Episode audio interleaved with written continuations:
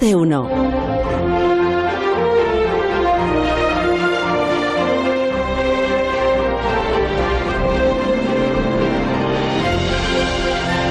Ya, ya se sabe lo que dice el refrán, ¿no? Eso de Año Nuevo, Vida Vieja es la, es la hora de la sección de Aparici. Y mm, como siempre, pues no tenemos ni idea de dónde está, eh, ni de qué va a contar también. Pero esta vez no nos van a pillar el toro, hemos dejado la conexión abierta. y con su unidad móvil especial, la espacial, mejor dicho, desde hace dos semanas. A ver, enchufad, enchufa a Parisi, Nacho, enchúfale a ver, a ver qué está haciendo. Queridos Reyes Magos, perdonad por escribiros tan tarde. Me ha costado un poco encontrar papel y lápiz ahora que ya estamos en plena década de los 20. Espero que llevéis bien los últimos días antes de la gran noche. Yo, por mi parte, creo que el año pasado me porté muy bien. Hice menos kilómetros con la unidad móvil y creo que Alsina y el director general de Infraestructuras Espaciales están los dos muy contentos. Por eso estaba seguro de que este año me iban a traer al fin la colección que siempre pido, la de las galaxias, todas ordenaditas, desde las enanas a las supergigantes, para poder entenderlas bien de una vez por todas. Pero al levantarme la mañana de Navidad, lo que me encontré junto al Belén fueron tres galaxias. Muy bonitas, es verdad, pero tres. Vosotros que sois sabios y magos, me entenderéis. Está claro que el otro no sabe mucho de astrofísica. Así que por favor, os pido que deshagáis este entuerto y me traigáis el resto de la colección. Con la de horas que os habéis pasado mirando al cielo por la noche, seguro que enseguida se os ocurren las candidatas ideales. En más de uno, como sabéis, somos muy de los Reyes Magos, así que sé que mi petición está en buenas manos. Atentamente. Reyes Magos, que pones voz hasta de niño pequeño para pedir cosas a los Reyes Magos, Alberto. Uy. ¿Qué cosas tan raras que les pides tú a los Reyes Magos? Begoña, pero que ya estás por aquí. Se me ha echado el tiempo. Claro. Bueno, ya echaré la carta más tarde. Bueno, ¿qué tal? Feliz año y tal. feliz Sí. año para ti también, sí. A ver, o sea, te has dado cuenta, ¿no? Has empezado muy, como incluso un poquito, un poquito quitándote años y has acabado luego muy, muy arisco con los Reyes. A ver, ¿qué es lo que te pasa, Alberto? Es ¿Te que- faltan galaxias en tu colección de galaxias? ¿Se ha equivocado Papá Noel o qué? Pues mira, yo no sé si se ha equivocado, es que le faltan por probar dos asignaturas, pero ya ves, me, me ha traído una galaxia elíptica, otra con forma de buñuelo y una espiral. Y, Vaya y por sin Dios. barra, ya ves. Ay, Es que, que no- ¿verdad? está muy indignado, sí se nota, ¿eh? pero comprenderás que no entiendo nada de lo que dices, la verdad. No. Eh, eh, bueno, pues vam- vamos a empezar por el principio. Una galaxia sí que sabes lo que es, ¿no? Son cosas muy grandes, hechas de estrellas, ellas todas. Vale, Todas, exacto. sí. Bueno, en, Tocho, to- tocho. en realidad, en realidad podríamos decir que son como enormes nubes de gas y polvo. sí. Exacto, muy tochas. Y, y dentro de esas nubes van naciendo y muriendo las estrellas, ¿vale? Bien. Bueno, pues galaxias, digamos que hay de varios tipos. Y además eso se ve a simple vista. O sea, basta con poner en Google galaxia y vas a ver pues que te aparecen cosas muy distintas, ¿no? Hay algunas que tienen forma de espiral, otras que parecen como pelotitas. Así es, hay, algunas, poquitas, pero, pero algunas que incluso tienen forma de anillo. Y Y, lo que yo, lo que yo quiero es una de cada tipo. Ah, o sea, y Papá Noel te ha traído solo tres. Solo tres, la- las de toda la vida. Una espiral, una elíptica y una irregular. Son el sota, caballo y rey de las galaxias. Es que con eso no hacemos nada. Pues a ti te, te parecerá poca cosa, pero a mí me parece muy curioso. Entonces, algunas son elípticas, otras tienen forma de espiral. ¿Y por qué tienen formas tan distintas ellas? Ah, bueno, es- esa es la pregunta del millón. Bueno, a, a ver, te, te explico. Eh, en realidad, esto que llamamos elípticas, eh, en realidad tienen forma más bien de melón, ¿vale? Eh, puede ser un melón más o menos alargado. Y las que llamamos espirales Sí. son como planas con una pelota en el centro. Eh, bueno, esto no es... A ver, si, si quieres te las puedes imaginar como un huevo frito, ¿vale? Sí, sí, me Tienes, imagino eh, bien. Claro, tienes una clara que es plana Sí. y una yema que está en el centro y es más redondita. Ajá. Bueno, pues en astrofísica a la clara le llamamos el disco y a la yema le llamamos el bulbo, ¿vale? Claro, sí. Pues creemos que esas estructuras tienen que ver con la rotación de esa nube de gas que es la galaxia. Cuando, cuando la nube de gas tiene un giro muy claro, muy, muy definido, la nube se aplana y se forma este disco de las galaxias espirales. La yema. Eh. Sin embargo, no, no, la clara, la Ah, la clara. clara, la clara, perdona. la yema, la yema es lo que queda de la parte de la nube que no tenía un giro determinado. Correcto, Por- correcto. porque cuando la nube es más bien anárquica, que no tiene una dirección de Sí, giro privilegiada, revuelto. Lo, que- lo que hace es tomar esta forma de melón, ¿no? Se forma Ah, algo así melón. como redondillo, ¿no? Vaya, pensaba que era un revuelto. ¿Y qué, otras, ¿Y qué otras formas pueden tener las galaxias? ¿Pueden tener más formas? Hombre, eh, pues lo, lo que tenemos sobre todo, a ver, hay varias formas, pero son como variaciones sobre Sí. estos esquemas básicos que acabo de decir. Mm. Eh, por ejemplo, eh, en los discos estos es habitual que las estrellas se agrupen de manera espontánea formando espirales, forman una especie de brazos que se enroscan unos sobre otros Sí. y por eso les solemos llamar galaxias espirales. Pero eso no siempre pasa. Hay galaxias que tienen disco, pero no hay espiral, ¿vale? Está, simplemente está el material ahí distribuido de manera uniforme. A esas galaxias las llamamos lenticulares. No son muchas, pero, pero hay unas cuantas. Sí. Eh, o también le pueden pasar cosas al bulbo, al bulbo, a la yema de- del centro del, del huevo. Eh, normalmente esta yema tiene forma redondeada, como en los huevos fritos de verdad. Mm. Pero hay veces que esa yema se estira y forma una especie de estructura recta. Sí, cuando que se le nos llamamos rompe la yema y se nos queda hecho un asco el huevo, sí, da igual. bueno, se rompe, pero sin embargo forma una cosa recta, que Hmm. le llamamos la barra. La barra. Y es como, es como si a la yema esta la, la atravesara un palo, ¿no? Ajá. Entonces, cuando eso pasa, a la galaxia le llamamos espiral barrada, porque tiene una barra en el centro, ¿no? Claro, entonces esto, guau, claro, esto genera un montón de preguntas. Todavía Bueno, más. Hombre, claro, las preguntas son de dónde narices salen todas esas cosas, ¿no? ¿Cómo aparecen estas estructuras? Eh, po- ¿Por qué una galaxia que inicialmente es una nube, pues termina siendo o una cosa con forma de melón o más bien una cosa espiral? Y todas estas preguntas siguen generando discusión y polémica entre los Ajá. astrofísicos. ¿Y no tendrías tú un amigo de los simpáticos? A lo mejor, o no, pues tampoco hace falta que sea simpático, porque es un día difícil el de hoy. Para un amigo astrofísico, digo, para seguir con este tipo de discusiones. Pues mira, he sido previsor y he invitado aquí a mi unidad móvil a Juan Fabregat, que es profesor en el Departamento de Astronomía y Astrofísica en la Universidad de Valencia y que además fue profesor mío. Anda. Y podemos charlar con él un rato. Hola Juan, Ay. ¿qué tal? Juan. Hola, buenos días. Sí, Juan, muy buenos días. ¿Cuántas preguntas tengo que hacerte, Juan? ¿Qué tal era como alumno a Parisi? Bien, bien, era, era buen alumno. Si tenía buenas notas, buen- le das- ¿qué nota más alta sacó en tu asignatura? Uy, no creo que se acuerde. Bueno, no, ya, sé de eso, ya no me acuerdo. No, Ya no. Que, la, que la siguió bien, pero bueno. Vale, ¿iba a clase todos en- los en días? primero- o en primero, le en pillabas en, segundo. la cafetería? Calla, que, que No, no, no, no, venía, No. venía, era de los que estaban Ah, en bueno, clase. vale, vale. vale, pues Yo ya era un está. niño muy aplicado. Claro. Pues, pues Juan Alberto nos ha contado que en las galaxias con forma de disco las estrellas forman espirales, ¿correcto? Sí, y, y es. esto a qué se debe? ¿Y, y cómo es que hay galaxias en las que esto no pasa, claro? Bueno, la verdad es que, como ya lo ha dicho Alberto, es una pregunta así muy difícil para empezar el año, porque realmente no se sabe muy bien. Los procesos de formación de galaxias no se conocen con mucho detalle. Sí que se conocen las generalidades, ¿no? Entonces, sí que se sabe que la forma final que tendrá una galaxia depende sobre todo del momento angular que tenía la nube en la que esa galaxia se forma. Eso es la cantidad de giro, ¿no? Digamos. Efectivamente, por decirlo de forma sencilla, de lo deprisa que está girando esa nube. Si la nube en la cual se van a formar las estrellas que van a dar, dar lugar a la galaxia gira despacio, entonces adquiere esa forma elíptica, se crean muchas estrellas a la vez y de hecho en esas galaxias elípticas las poblaciones estelares son de estrellas viejas, Ajá. porque se formaron casi todas al principio de la vida de la, gala- de la galaxia.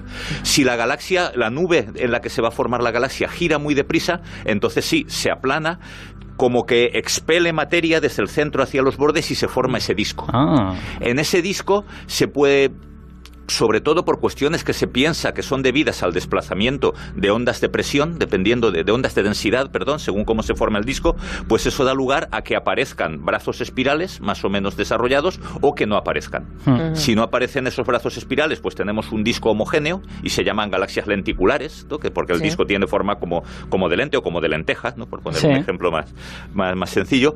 Y cuanto más rápido es el giro, pues más probable es que se desarrollen estas ondas de densidad que hacen que partes del disco se vayan como amontonando y den lugar a la formación de estos brazos. ¿Quieres decir que en realidad los brazos espirales son como una especie de onda que va avanzando y se van formando estrellas en la parte de delante y muriendo en la parte de atrás? ¿o Algo así, algo así.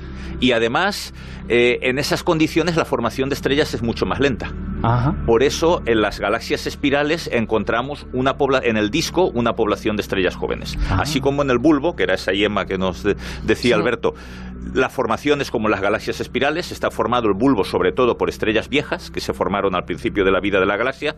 En los brazos espirales todavía están naciendo estrellas. Ajá. Entonces, en esos brazos espirales encontramos una población de estrellas jóvenes.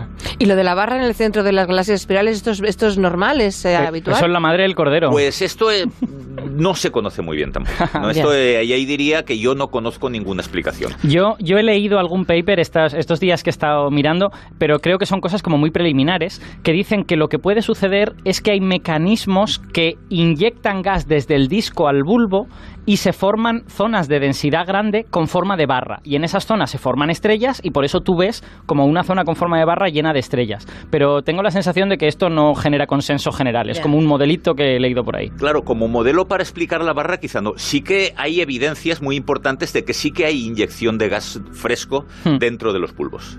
Por ejemplo, en el núcleo de nuestra galaxia hay estrellas muy jóvenes. Sí. Y esto no eh, es completamente inesperado. Se descubrieron en los años 80 cuando se pudo observar en el infrarrojo, porque como hay mucho gas por ahí, digamos que no se ve. Nosotros miramos al núcleo de la galaxia y vemos una nube, no, no vemos lo que hay dentro. Claro, Begoña, imagina, nosotros estamos metidos dentro de una cosa que es plana y cuando miramos al centro estamos viendo como toda la porquería que hay entre nosotros y el centro. Entonces, si no miras con infrarrojos que puede pasar a través de esas nubes, no ves las estrellas. Claro, así es. Y entonces, mirando con infrarrojos, se ha visto que en el bulbo también hay estrellas muy jóvenes. Entonces, esto no cuadra con la teoría que yo explicaba antes de que no, que de eso es una población vieja. Si hay estrellas jóvenes, quiere decir que todavía queda gas. Y eso lo que implica es que efectivamente hay algún mecanismo que no se conoce de inyección de gas desde fuera del bulbo de la galaxia hacia el núcleo de la galaxia. Es más, nuestra, nuestra galaxia, que siempre se suele decir que es una galaxia espiral, hoy en día que la conocemos un poquito mejor gracias a, estas técnicas, sabemos que tiene una barra pequeñita, es, es un poco barrada nuestra efectivamente, Efectivamente, desde hace poco, desde hace unos 10 años, se, se, sabe casi con certeza que nuestra, nuestra galaxia es una espiral barrada. ¿Y las galaxias elípticas son todas iguales o parecidas o, hay muchos tipos? Bueno, eh, de forma hablaré luego, principalmente hay como dos tipos, pero que se diferencian por el tamaño. La mayoría de las galaxias elípticas son pequeñitas. Eso se llaman, de hecho, se llaman elípticas enanas. Pero Luego hay también galaxias elípticas supergigantes. De hecho, las galaxias más grandes que conocemos en nuestro entorno son todo galaxias elípticas. ¿no? Por ejemplo, la, famosa M87, y digo famosa porque es la que ha salido en los papeles últimamente, porque alberga en su núcleo ese agujero negro del que se ha publicado una foto recientemente. Eso es, en abril. Pues esa es una de las galaxias más grandes que se conoce. Entonces, digamos que tenemos como dos familias, las enanas y las supergigantes, que son las más grandes que existen.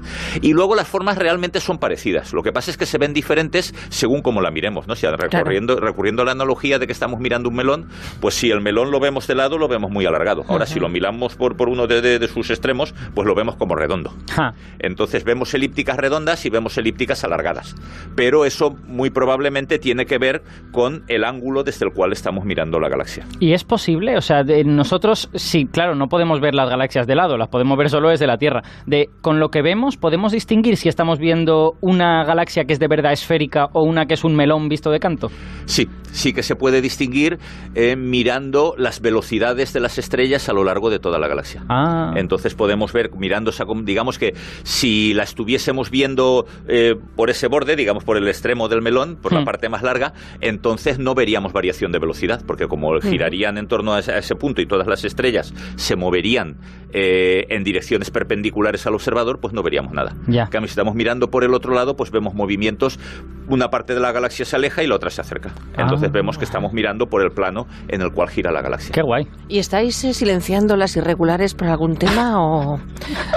A mí me caen mal. Yo oficialmente sabía, lo sabía. Es que son, son como las que no encajan dentro del esquema y eso me molesta un poco. De verdad, es que sois A mí tampoco me, caí, me caían muy bien hasta ahora, pero es que resulta que me han dado tiempo en el Gran Telescopio de Canarias para observar dos galaxias irregulares en Y las has amado. Y te, has enamorado estoy empezando a cogerles cariño, sí, ¿Son galaxias irregulares de, satélites de la Vía Láctea? O? Bueno, hay dos tipos de galaxias irregulares. Las hay también muy pequeñitas y, la, y, la, mayoría son satélites de, de, otras galaxias grandes y eso como son muy pequeñas, pues no adquieren ninguna estructura diferenciada.